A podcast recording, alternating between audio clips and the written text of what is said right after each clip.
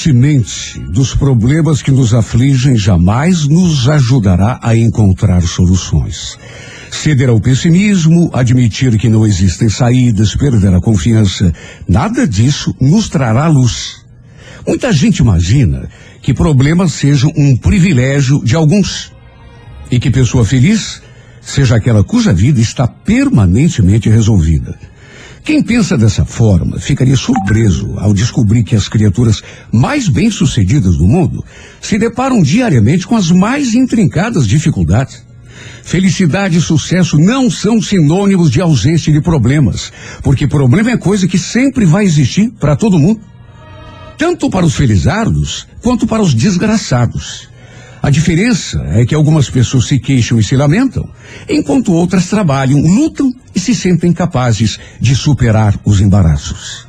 É preciso acordar todos os dias com a convicção de que nenhuma dor é definitiva e que abaixo de Deus, nenhum outro ser vivo desse planeta tem tanta capacidade de reverter situações quanto o ser humano.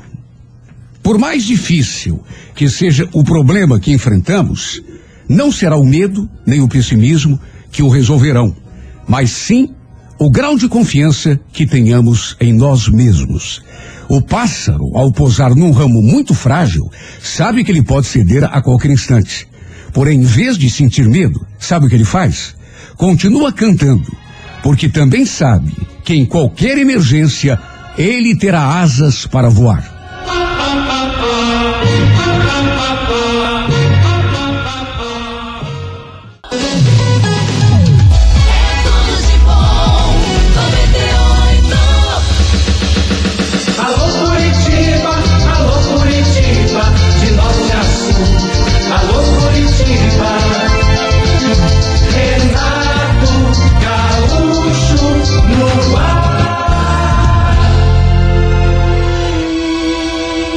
Começa agora o momento de maior emoção no rádio. 98 FM apresenta A Música da Minha Vida com Renato Gaúcho. Quando eu estou aqui, eu vivo esse momento lindo.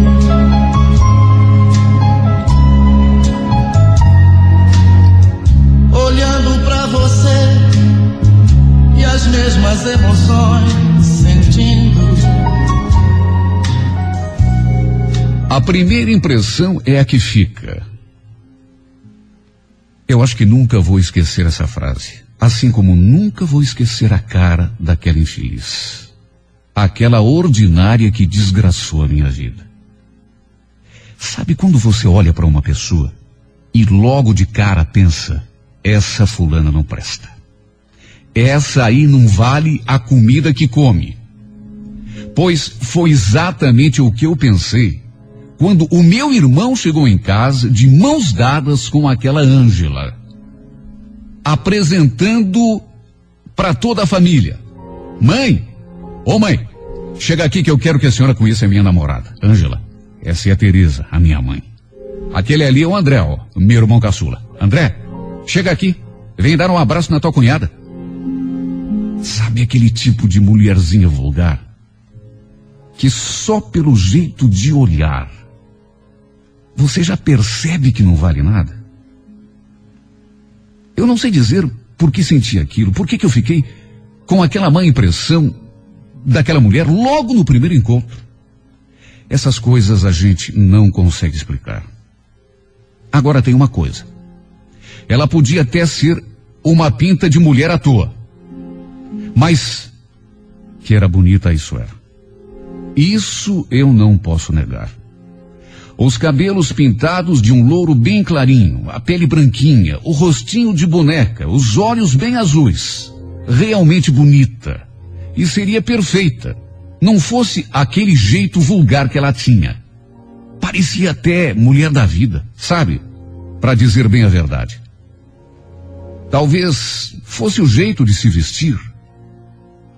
Talvez fosse o jeito de olhar para as pessoas eu lembro que naquela tarde ela estava usando uma mini saia bem curtinha e uma blusa mais curta ainda. Não sei. É como eu já disse, talvez fosse o modo que ela tinha de olhar para as pessoas, a expressão do seu rosto, o jeito com que mastigava o chiclete, não sei. A única coisa que eu realmente sabia, quer dizer que eu pressentia, é que dali daquela moça não podia se esperar coisa boa. Em casa morávamos eu, o meu irmão e a nossa mãe. Minha irmã, de 26 anos, já tinha se casado e morava em Colombo. Meu pai tinha se separado da minha mãe pouco tempo depois que eu nasci. O meu irmão era nove anos mais velho do que eu. Era praticamente um homem feito. Tinha sustentado a casa desde que o nosso pai havia saído para viver com uma outra mulher. Na época, eu tinha só 16 anos. O que é que eu sabia da vida? Qual é a experiência que eu tinha? Nenhuma. Na verdade, eu era um moleque. Aliás, como o meu irmão gostava de falar. Só que, apesar da minha pouca idade, eu não sei porquê, naquela tarde, parece que eu adivinhei que alguma coisa de errado a namorada do meu irmão ia aprontar. E o pior é que eu estava com a razão. Aquela minha intuição estava certa. E não foi preciso nem esperar muito tempo para que as minhas suspeitas se confirmassem. Uma semana depois, quando voltava da escola, eu flagrei a minha cunhada aos beijos e abraços com outro homem dentro de um carro. Quando me viu, a sem vergonha se abaixou dentro do carro, tentando se esconder. Só que, naquela altura, eu já tinha visto tudo. Não adiantava se esconder. Eu cheguei em casa com o coração pulando para fora do peito. Quase não conseguia respirar. A única vontade que eu tinha era de encontrar o meu irmão e contar tudo para ele. Só que ainda era muito cedo. Não tinha ninguém em casa. Nem meu irmão, nem a minha mãe tinham chegado do serviço. Entrei, tranquei a porta e fiquei lá esperando. Não demorou muito para que eu escutasse uma batidinha na porta. Fui atender e, para minha surpresa, era a Ângela. Parada diante de mim, ela sorria com a cara mais lavada do mundo. Sabe aquela pessoa descarada? Como se nada tivesse acontecido. Sendo que ela tinha me visto. Ela me viu. Quando estava lá no carro com o cara, ela me viu. Tanto viu que tentou se esconder. Oi, André. O teu irmão tá aí? Eu estava precisando falar com ele. Claro que não tá, né, Ângela? O Tiago chega mais tarde do serviço. Aliás, eu tô sozinho. Nem a minha mãe chegou ainda. Será que eu podia entrar um pouquinho? Ela fez aquela pergunta e nem esperou que eu respondesse. Foi entrando como se a casa fosse dela. Depois que eu fechei a porta, me virei e levei um susto, porque ela estava bem diante de mim, me olhando de um jeito que. sem dizer uma palavra. Ela então segurou meu braço e começou a acariciar os meus cabelos. Depois chegou com a boca bem pertinho da minha orelha e sussurrou: André, olha, se você não contar nada para seu irmão, eu faço uma coisa que você nunca mais vai esquecer. Depois que falou aquilo, ela me deu um beijinho no pé da orelha, que me deixou arrepiado da cabeça até os pés. E aí? Você promete que não vai falar nada? Você promete que vai esquecer aquilo que você viu lá fora, na rua? Oh, eu juro que você não vai se arrepender. O meu coração naquela hora só faltava explodir de tão forte que ele batia. Eu não conseguia nem falar. E sinceramente eu não sei o que me aconteceu. Apenas balancei a cabeça. Acho que perdi o controle. Balancei a cabeça concordando com o que ela dizia. Foi então que ela começou a tirar a roupa, bem devagar. Enquanto ficava nua, ela dançava na minha frente, balançando no ar cada peça de roupa que tirava. Sabe essas cenas de striptease que a gente vê nos filmes? Ela fazia igual. Eu francamente pensei que fosse ter até um ataque. Até aquele momento, eu nunca na minha vida tinha visto uma mulher nua. Nunca. Só que aquela cena não durou muito. Quando estava praticamente sem roupa nenhuma, ela começou a se vestir novamente. Depois que se vestiu, tirou da bolsa uma nota de dinheiro e me ofereceu. Ó, isso aqui é para você, ó, para você gastar lá com seus amigos. Agora vê lá, hein? Não vai esquecer do nosso trato. Não conta nada pro teu irmão.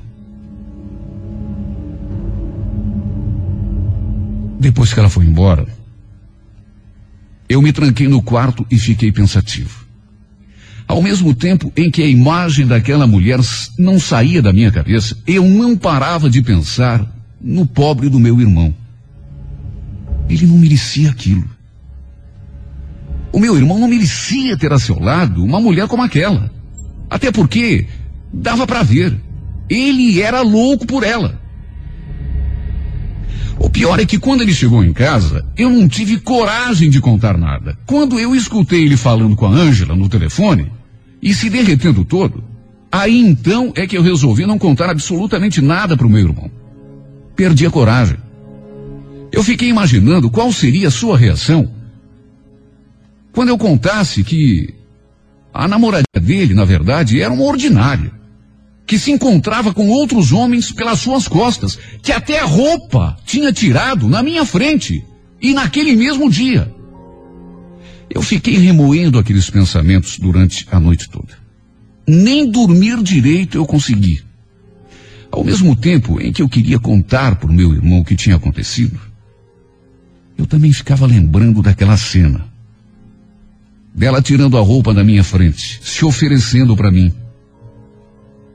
Eu ficava com raiva e ao mesmo tempo ficava com desejo. E o desejo aumentava ainda mais a minha raiva. Quanto mais desejo eu sentia, mais a minha raiva aumentava. Mulherzinha à toa. Mulherzinha sem vergonha. Que mulher safada durante uma semana. Sempre que me via, sempre que tinha uma chance, ela ficava me provocando. Perto do meu irmão parecia até uma santa. Se comportava como se fosse a mulher mais honrada do mundo. Só que quando estávamos apenas nós dois, ela se transformava. Virava a santa do pau oco ficava me mandando beijinho, mesmo de longe, se oferecendo. Ordinária.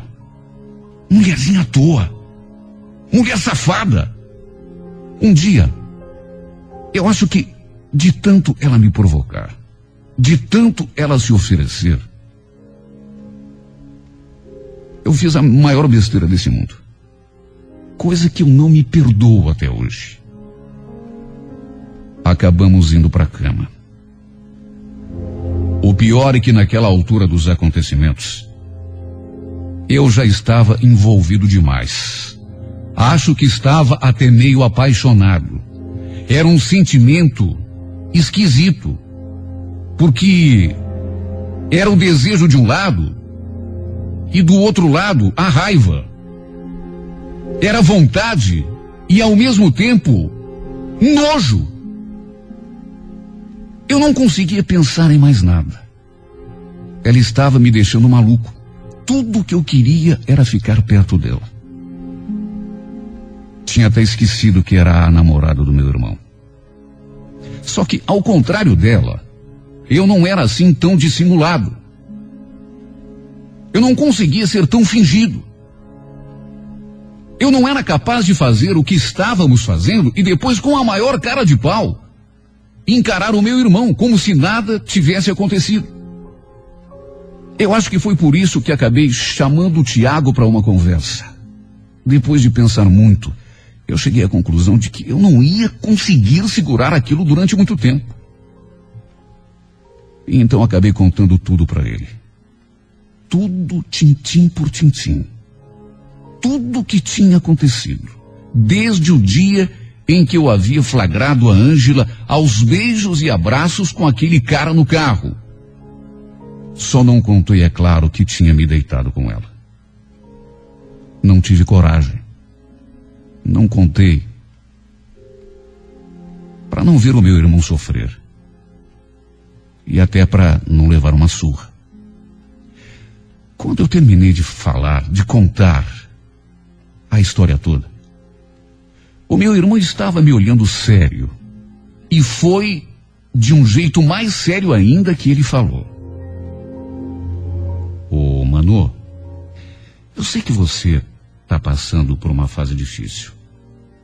Eu sei que não é fácil ter 16 anos, eu já passei por isso. Eu sei como é que é. Acho até que é uma das fases mais difíceis que a gente passa. Agora, isso não te dá o direito de se meter na vida de ninguém, mano. E muito menos na minha. Vamos combinar uma coisa?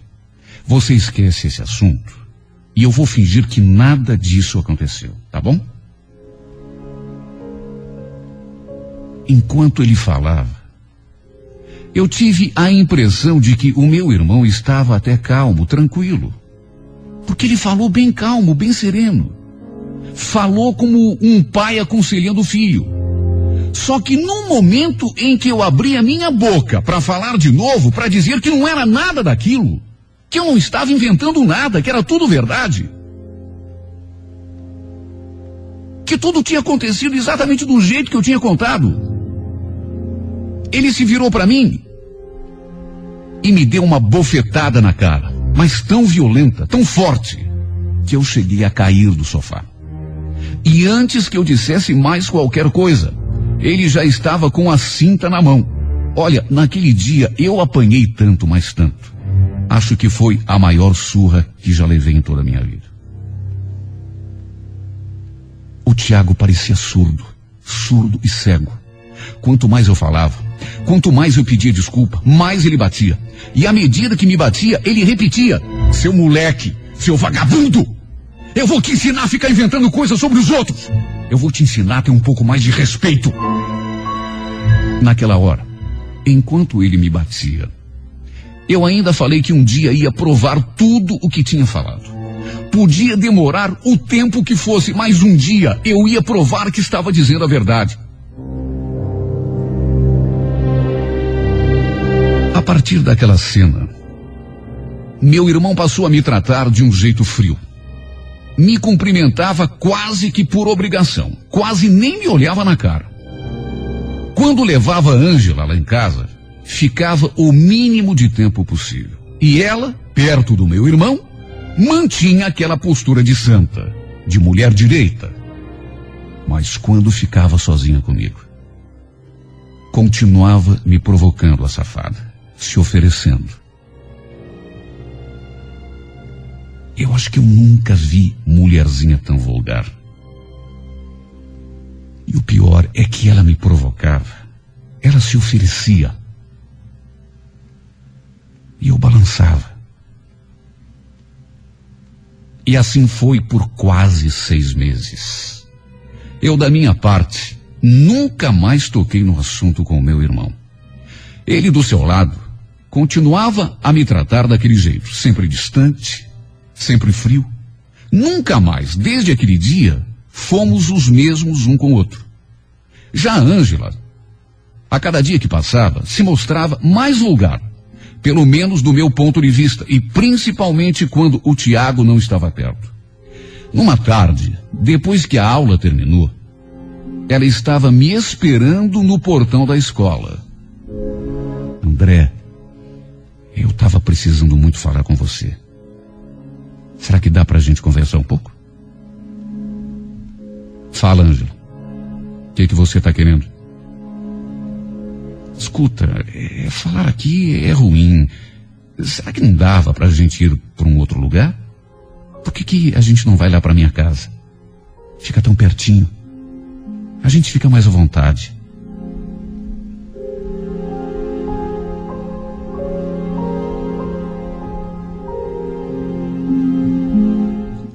Aceitar. Só que antes, uma ideia me passou pela cabeça. Aceitei, mas antes falei que precisava fazer um telefonema. Tá certo, a gente vai então, só que. Será que eu podia ligar para minha mãe? É que ela tá me esperando, a gente combinou de sair. Ela ficou esperando e eu fui até um telefone público. Ela disse que eu podia telefonar da casa dela, mas eu falei que já estava atrasado. E fui até o telefone público. Só que em vez de ligar para minha mãe, eu liguei foi para o serviço do meu irmão. Tiago, sou eu, o André. Você lembra que eu disse que um dia ia te provar que a tua namorada é uma mulher de duas caras? Pois esse dia chegou meu irmão. É hoje. Por que que você não dá uma passadinha lá na casa dela, daqui uns 15 minutos? Pega um táxi. Fala pro teu patrão aí que você precisa ir até em casa, que é uma emergência. Mas olha, presta atenção. Não me queira mal. Porque tudo que eu tô fazendo, eu juro, Tiago, é pro teu bem. Quando chegamos na casa da Ângela, ela nem esperou muito tempo. Foi logo tirando a blusinha. Enquanto tirava a roupa, ela me olhava. Mas assim me olhava bem nos olhos, desafiante, e falava: Você sabia que eu sou doido por meninos bonitos assim como você?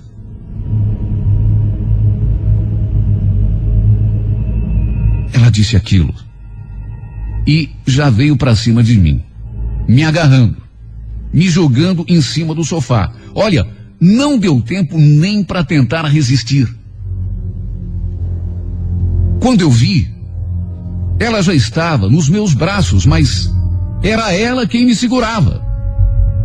Só que naquela hora, a porta da sala se abriu e com a maior cara de espanto, entrou ninguém menos do que o meu irmão nos pegando naquela situação. Ela sem a blusa, eu sem a bermuda. O meu irmão olhou e olha a cara dele. Eu juro que não vou esquecer nunca mais a expressão que ele fez. Mas o que é que está acontecendo aqui? O que é que significa isso, Ângela? Pelo amor de Deus!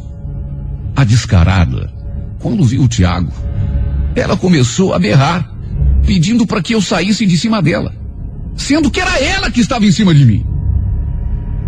Foi aí que eu percebi o tamanho da enrascada em que tinha me metido. Foi aí que eu me dei conta do tamanho da confusão que estava armada e que mais uma vez eu ia sair como vilão da história. O meu irmão simplesmente partiu para cima de mim, possesso, completamente fora de si. Parecia outra pessoa. Só não apanhei como no outro dia, porque ela, Ângela, nos separou. Calma, Tiago, calma. Ele é teu irmão. Pode ser um moleque, mas é teu irmão. Para com isso. Apesar de ter me defendido, ela acabou me culpando por tudo que tinha acontecido. Disse para o Tiago, com a cara mais cínica desse mundo, que eu tinha entrado na sua casa e pulado em cima dela. Falou até que, se ele não tivesse chegado a tempo, eu acabaria fazendo sexo com ela à força inventou as histórias mais loucas do mundo.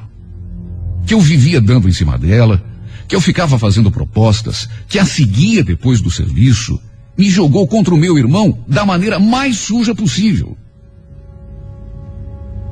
Sendo que qualquer pessoa com um pouquinho de bom senso não acreditaria nela. Meu Deus do céu, se eu peguei o telefone e liguei para ele dizendo o que ia acontecer, imagine se seria eu a provocar aquela situação. Qualquer pessoa sensata veria que a mentirosa era ela.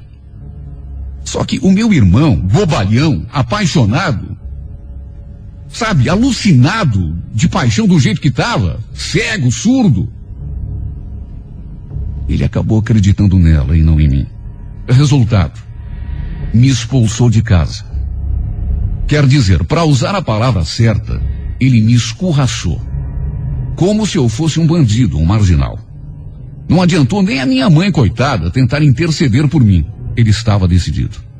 Disse até que não me considerava mais o seu irmão. Para ele eu tinha morrido.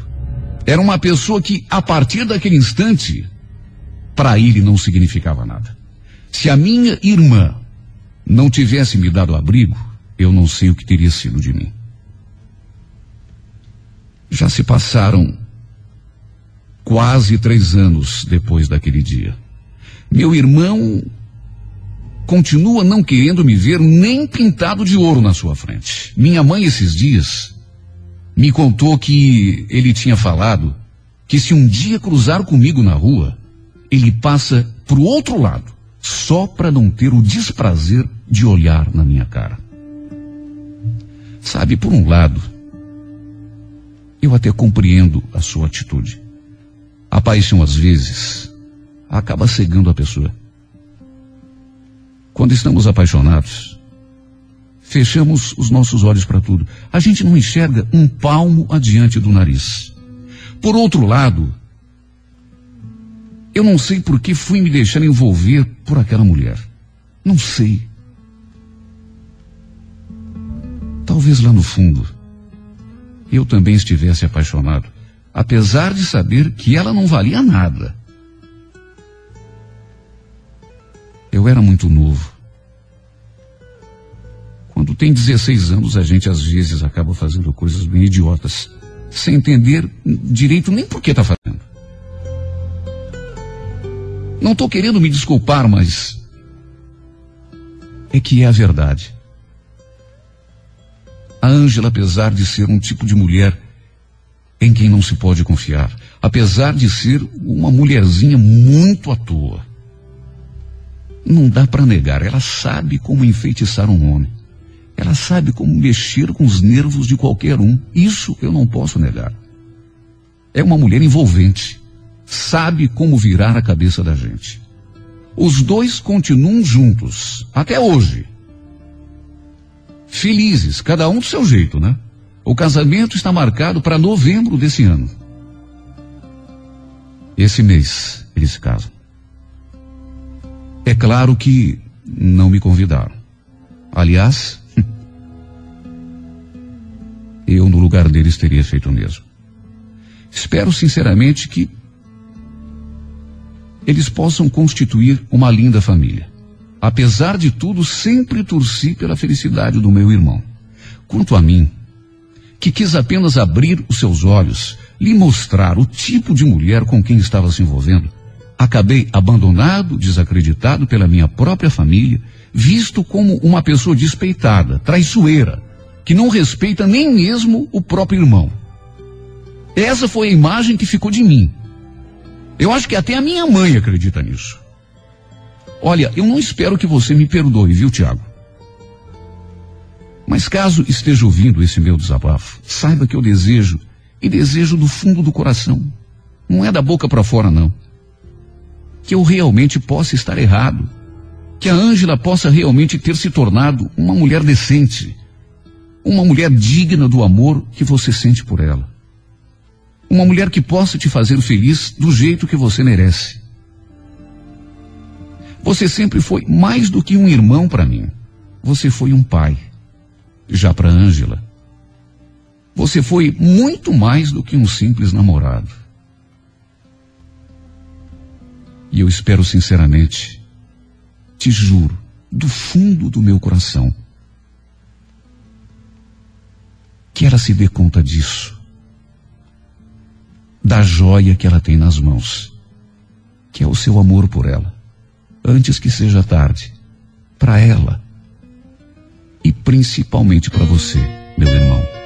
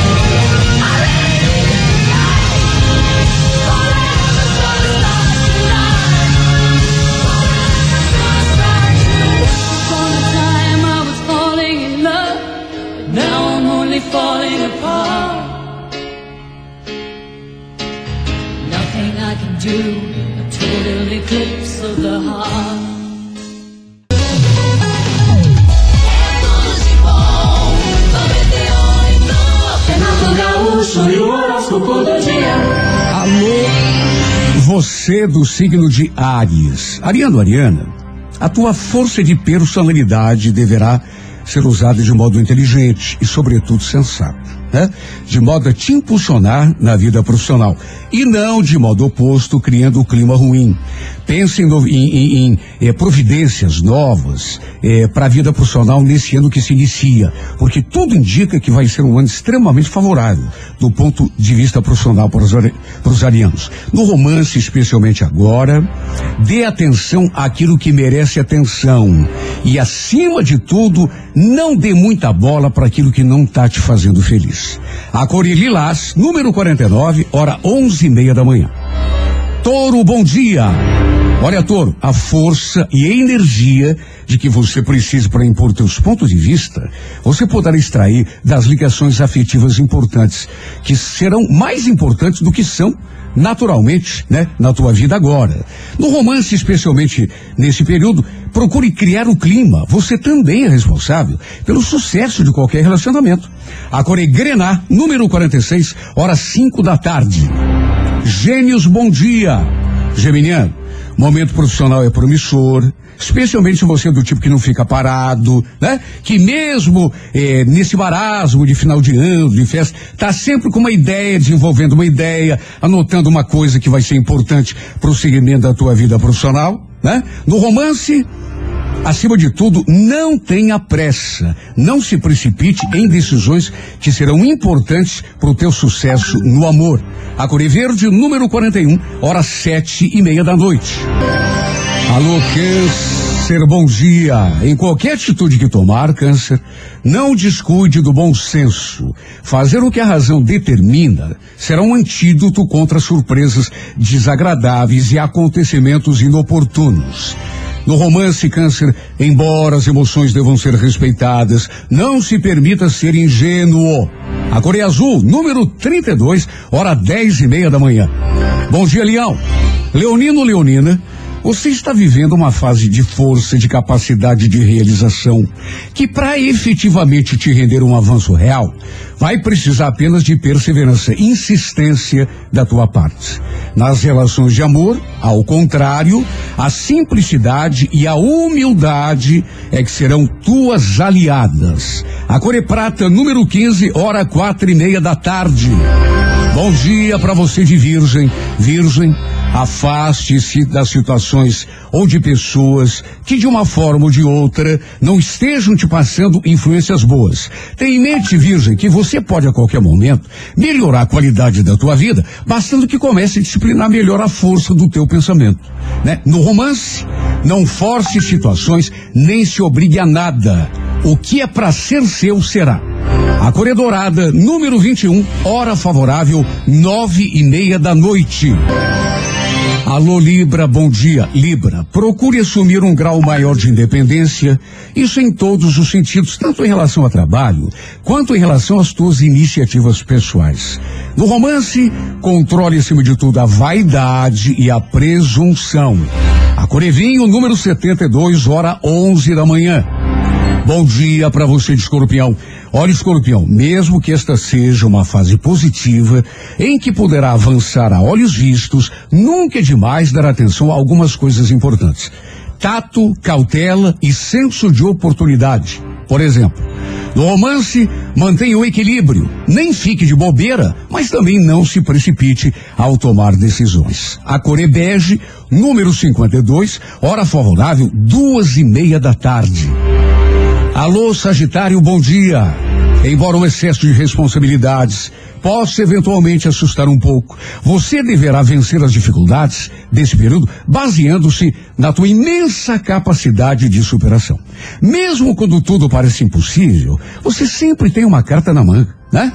No romance, não age impulsivamente, até porque agir de maneira impulsiva pode dar certo, mas pode dar ruim também. Cuidado. Coreia Dourada, número 04, hora favorável, sete e meia da noite.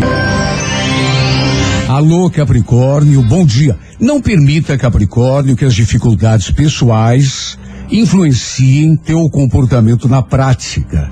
Saiba fazer esse tipo de separação. Uma coisa é aquilo que se passa no nosso íntimo, né? Emoções, inseguranças, etc. Outra coisa, bem diferente, é o nosso dia a dia, nossa rotina de vida. No romance, também não misture as bolas. Procure complemento em vez de concordância absoluta. A Corecac, número 12, hora dez e meia da manhã. Alô, Aquário, bom dia. Aquariano, aquariana, fatores externos podem, nessa fase, pressionar tuas vontades e até modificar certas prioridades da tua vida. O importante será você ter maturidade para se comportar com inteligência, com bom senso, né? Não se afastando dos seus pontos de vista em função de uma dificuldade que aparecer de repente. No romance, seja o mais claro que puder. Não deixe nada nas entrelinhas. A cor é vermelha, número de sorte o 32, hora favorável, seis da tarde. Bom dia para você de peixes. Não esqueça em nenhum momento que apesar de às vezes parecer o contrário, quem acaba fazendo o nosso destino é a gente, né? Esse tipo de pensamento é aquele com o qual você deverá entrar nessa nova fase. Está começando um ano novo, né? As condições que se apresentam serão favoráveis e se você eh, conseguir melhorar a qualidade do teu pensamento, é gol na certa. No romance, especialmente agora, procure encarar tudo com realismo. Não se abale nem lamente situação nenhuma. A Coregrafite, número de sorte o 02, hora favorável, oito e meia da noite.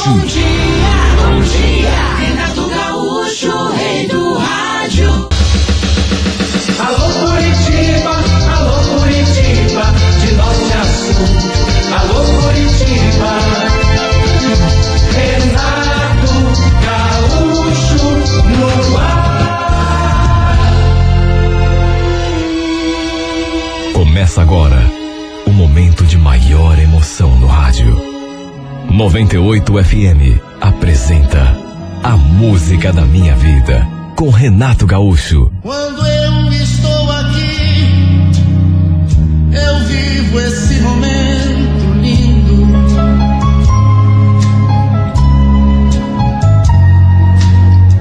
Olhando pra você e as mesmas emoções. Olha, somente agora, muito tempo depois, é que eu consigo contar essa história com tranquilidade. Um ano atrás, eu não conseguiria. Na época, eu fiquei um pouco assustada.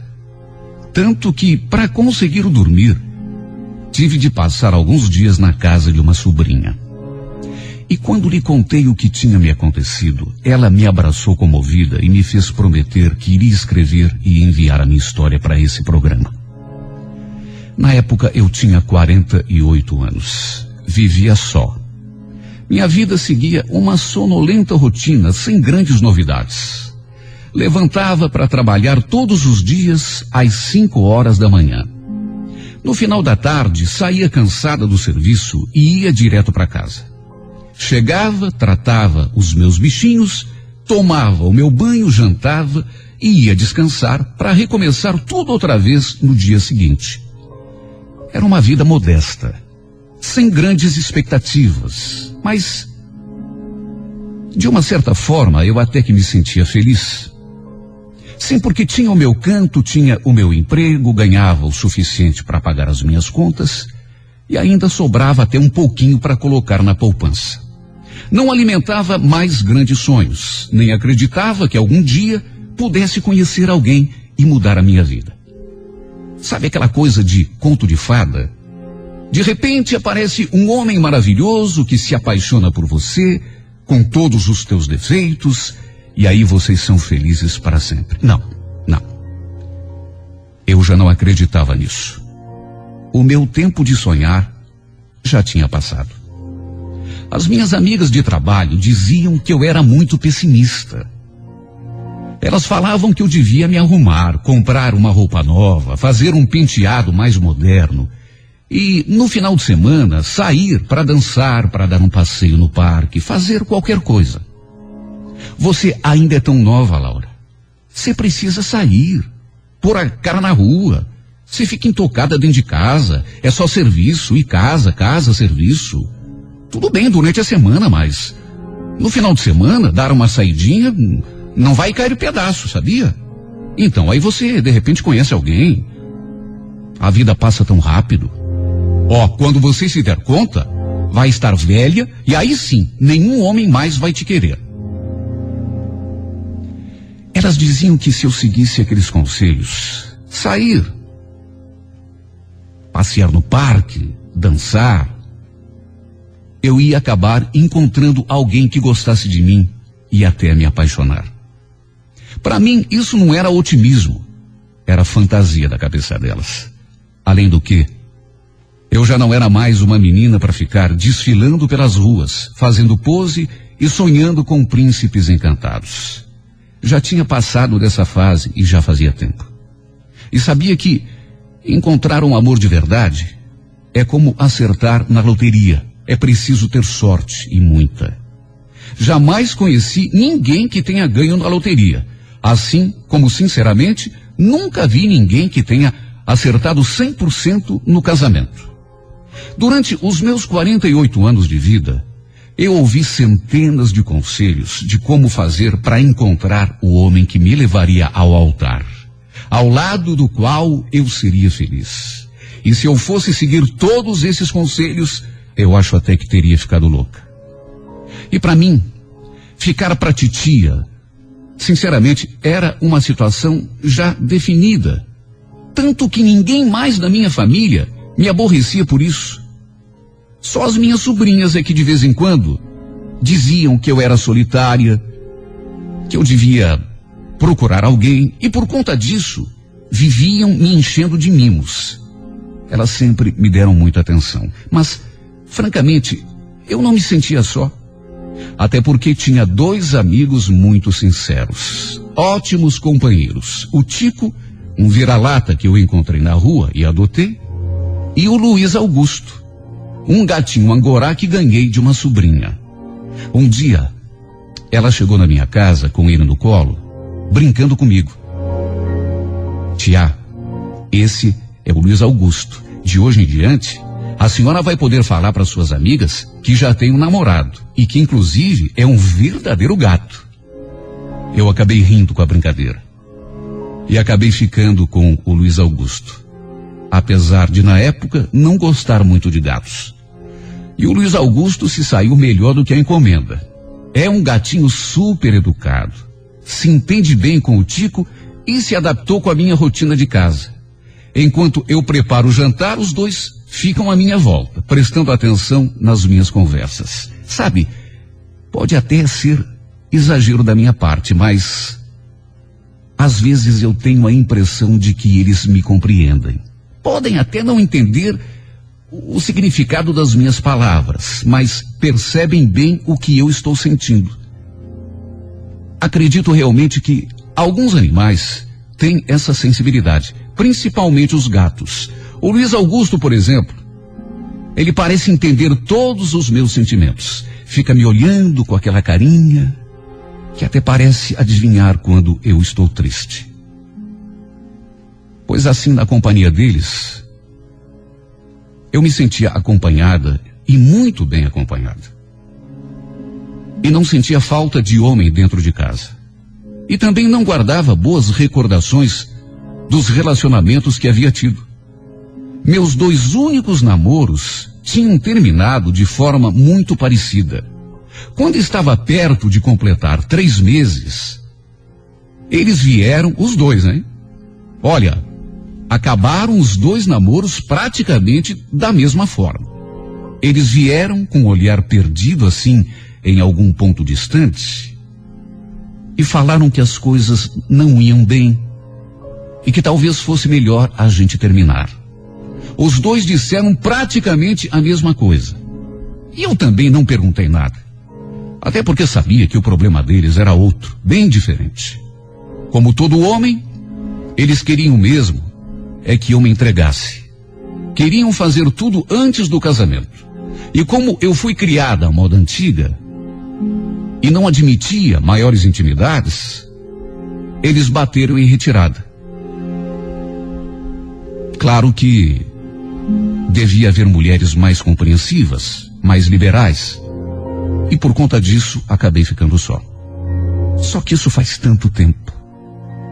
Depois deles, perdi completamente a vontade de me envolver com alguém. Meu coração foi esfriando, esfriando. Eu acho que fui perdendo a ilusão. E com 32, 33 anos, deixei a casa dos meus pais para ir morar sozinha. E com o tempo, perdi até o desejo de me casar. Sabe aquela coisa, aquele sonho que toda mulher tem? Até isso foi como desaparecendo da minha mente. Foi como se, sei lá, eu tivesse chegado à conclusão de que aquele sonho não era possível para mim. No entanto, aos 48 anos, algo diferente aconteceu. Eu estava saindo do serviço, voltando para casa, quando entrei no terminal de ônibus e no meio daquele tumulto, naquele vai e vem de gente, eu notei que estava sendo observado. Era um senhor distinto. Um senhor bem alto, já grisalho, na faixa de 54, 55 anos. O engraçado é que ele me olhava e sorria, como se fosse meu conhecido. E sem perceber, de repente eu também comecei a sorrir. O encontro dos nossos olhares foi breve, durou pouco, mas aquele momento ficou registrado no meu pensamento como um retrato, como se fosse uma fotografia.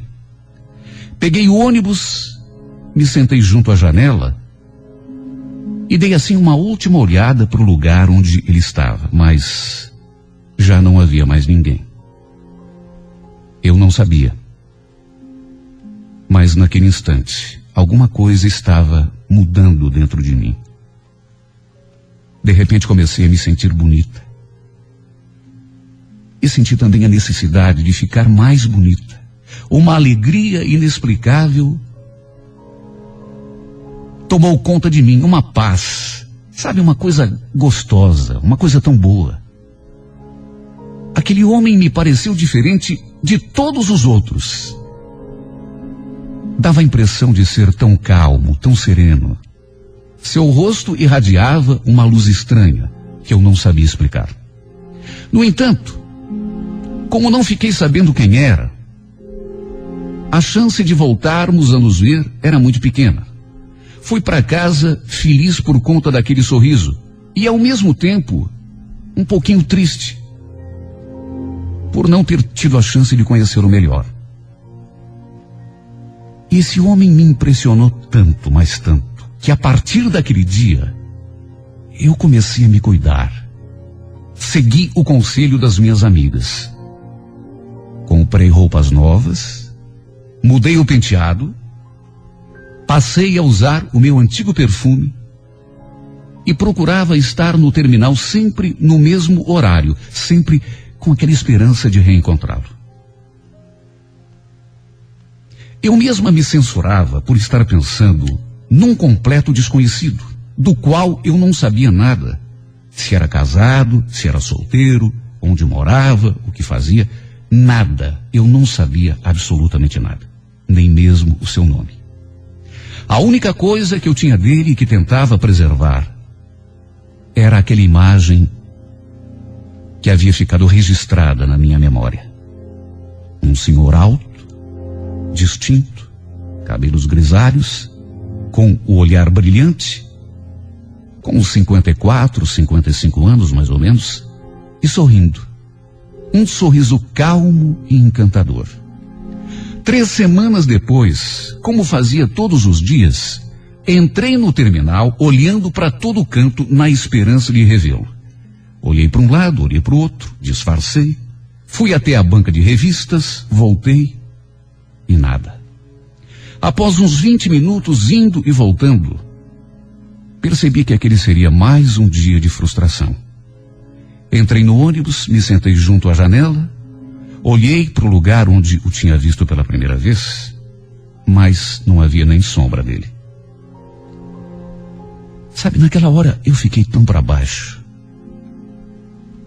Tive a sensação de que nunca mais voltaria a vê-lo e uma grande tristeza me invadiu a alma. uma melancolia, uma vontade incontrolável de chorar. Ali naquele ônibus lotado, cercado de pessoas estranhas, eu me senti uma maluca completa, uma louca, por estar quase chorando por alguém que não significava absolutamente nada para mim, que eu não conhecia, que eu tinha visto uma única vez e mesmo assim durante alguns segundos, não mais do que isso. Tentei de todas as formas segurar o choro. Até porque era um choro sem explicação. Era um choro completamente sem sentido, um choro absurdo. Tentei, mas não consegui. Algumas lágrimas escaparam lentamente dos meus olhos. E foi então que eu ouvi aquela voz. Por favor, use meu lenço. Olhei para aquele lenço que me estava sendo oferecido. E quando levantei a cabeça, levei um choque. Era ele. Era aquele senhor grisalho.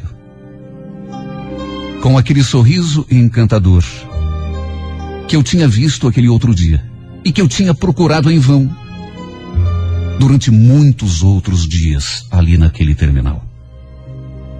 Ele estava em pé, no corredor do ônibus, com o mesmo sorriso, aquela mesma expressão serena. Até a roupa parecia ser a mesma daquele primeiro encontro. Numa questão de segundos, a minha tristeza parece que sumiu. Fiquei meio confusa e um pouco constrangida, meio sem graça. Eu sorria ao mesmo tempo em que as lágrimas escorriam do meu rosto. Ele permaneceu segurando o lenço, com o braço estendido na minha direção, esperando que eu aceitasse a sua oferta. A minha surpresa em vê-lo ali no ônibus foi tão grande, mas tão grande, que eu fiquei por um longo tempo paralisada, sem esboçar nenhuma reação. A minha vontade naquela hora era de levantar e abraçá-lo, como se ele fosse alguém conhecido que eu não via há muito tempo. E só de pensar na possibilidade de abraçá-lo, acabei ficando vermelha. Sei que fiquei, porque o meu rosto parecia até que estava pegando fogo.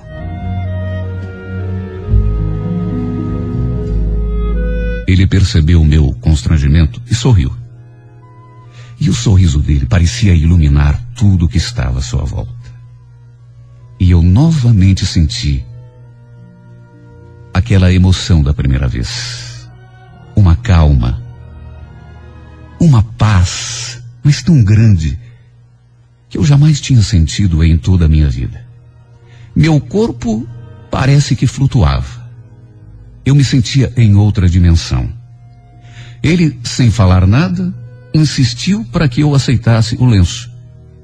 Eu então apanhei o lenço da sua mão, enxuguei as lágrimas, mas quando fui devolver, ele já não estava mais ali.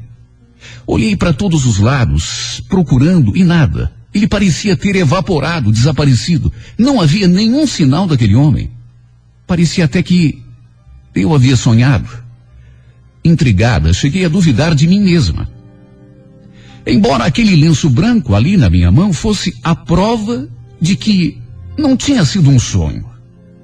Perguntei à mulher que estava sentada a meu lado, junto ao corredor. Por favor, a senhora por acaso viu para onde foi aquele senhor que estava aí do seu lado e que me emprestou esse lenço? Não, a senhora me desculpe, mas eu não reparei.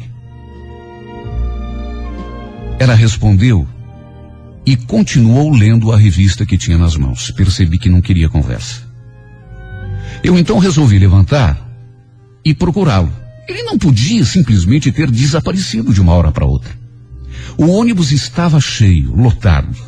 Era difícil andar entre as pessoas. E eu não sabia se ia para frente ou se ia para trás. Escolhi ir para frente, onde parecia haver mais espaço aflita, tentava encontrar uma brecha entre as pessoas que estavam no caminho. para tentar localizá-lo. Eu sempre detestei ficar de pé em ônibus lotado. Porque é nessas horas que os homens aproveitam para se esfregar na gente. Eu sempre tive muita raiva disso. E realmente naquela hora senti alguém se encostando, me apertando assim por trás. E quando me virei, dei de cara com ele. Estava tão perto que os nossos lábios quase se tocaram. Fiquei completamente perdida, sem saber o que falar. Ele me olhava de um jeito firme, bem dentro dos olhos. Eu então lembrei que o lenço dele estava comigo e comecei a procurá-lo para devolver. Mas aí eu já não me lembrava onde havia guardado o lenço. Não sabia se estava em algum bolso do casaco ou dentro da minha bolsa, ou mesmo se teria caído dentro do ônibus. Nervosa, eu procurava aquele lenço enquanto o ônibus chacoalhava, e nisso houve uma freada brusca. Tão brusca que acabei caindo nos seus braços. E ele novamente sorriu. Fiquei ainda mais embaraçada. Percebi que havia encontrado o lenço no bolso do meu casaco e respirei aliviada. Agradeci. Ele então perguntou meu nome. Eu também perguntei o seu. E quando ele se apresentou, eu senti naquela voz uma coisa tão familiar. Sabe quando você tem aquela sensação de que já conhece a pessoa? É Leonardo. Meu nome é Leonardo. Mas você pode me chamar de Leon. É como os meus amigos me chamam. Começamos a bater papo ali mesmo, em pé, dentro do ônibus. Coisa que eu nunca tinha feito na minha vida. Imagine. Começar a conversar com um homem que eu nem sabia quem era. E dali em diante, juro que não sei o que aconteceu comigo. Passei a fazer coisas que nunca imaginei que teria coragem para fazer. Quando o ônibus chegou no ponto, ele me perguntou: Posso acompanhá-la? A noite está tão gostosa. De repente a gente podia caminhar um pouco. E assim continuar a nossa conversa. Claro, claro que pode. Eu respondi de uma forma tão espontânea e com tanto entusiasmo que eu mesma me surpreendi. Ele então desceu comigo, me acompanhou até em casa, e quando chegamos no portão, eu, sem qualquer receio, sem qualquer resquício de medo, o convidei para entrar. Francamente, eu parecia dopada. Nunca tinha feito nada parecido. Talvez aquele meu gesto fosse o resultado de todos os anos que havia passado sem ninguém para amar. Ele então entrou e, para minha surpresa, o Tico e o Luiz Augusto receberam como se ele fosse da casa. Enquanto eu preparava o jantar, ficamos ali conversando sobre a vida. Ele falava do tempo em que tinha morado no campo, cultivando café. Das viagens que havia feito trabalhando como auxiliar de cozinha num navio. Tomamos vinho, jantamos e a conversa se prolongou. Só que engraçado. Ele contava muitas histórias do passado, mas nenhuma do presente. Onde morava, o que fazia, se tinha algum compromisso. A sua conversa era cheia de aventuras. E quando eu estava colocando a louça na pia, assim distraidamente, costas para ele, de repente ele me surpreendeu. Olhei para trás e senti a sua respiração. Ele começou a acariciar o meu ombro. Aí me deu um beijinho no pescoço. Eu virei para o seu lado. E ele então me deu um beijo na boca.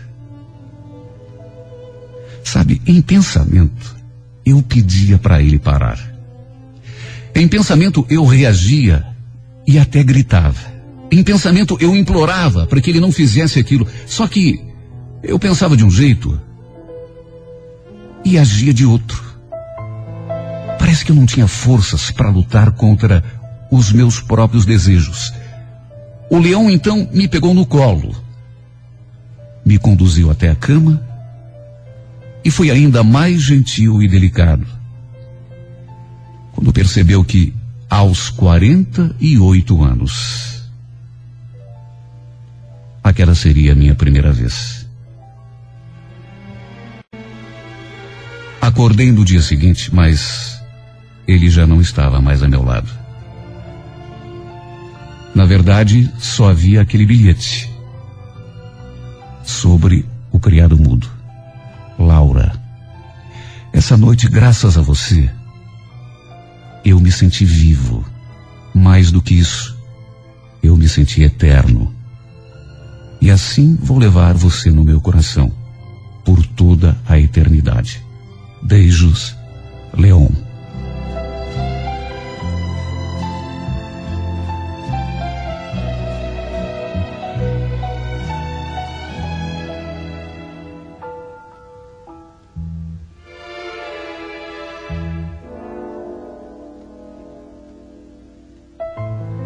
Sabe, quando me recompus daquela noite,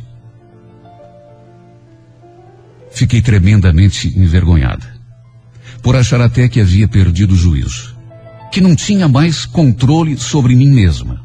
Aquela noite tinha sido tão boa, tão maravilhosa, que eu naquela hora tive medo de me tornar uma viciada. Juro por Deus, aquela noite tinha sido tão inesquecível, tão diferente de todas as minhas noites, tão maravilhosa, que eu temia que aquilo se tornasse um vício. E que eu talvez acabasse levando outros homens para minha casa. E foi para me proteger de mim mesma que fui passar alguns dias na casa da minha sobrinha. Passado um certo tempo, eu descobri que não era qualquer homem que conseguia me seduzir que somente Leon, com as suas histórias, com o seu jeito suave, com o seu olhar terno, com aquele sorriso que era só dele, somente ele seria capaz de novamente me fazer sentir uma mulher completa. Sem medo dos meus desejos, sem medo da vida, sem medo de amar e de ser amada. Não sei se as histórias que ele contou eram verdadeiras ou se eram fantasias. Mas, francamente, isso para mim não é importante. A única coisa que foi importante é que ele me fez sentir livre pela primeira vez. Estranhamente, até hoje sinto o perfume dele dentro da minha casa. E a minha intuição me diz que ele algum dia voltará. Não sei quando, mas tenho essa convicção. Talvez venha para ficar apenas uma noite, talvez duas, não sei. Eu só tenho certeza de uma coisa. Descobri que o amor é a única riqueza que vale a pena nessa vida. Por isso, quando ele voltar, e eu sei que ele vai voltar um dia, juro que vou fazer de tudo, tudo que estiver a meu alcance, para convencê-lo a ficar aqui do meu lado para sempre.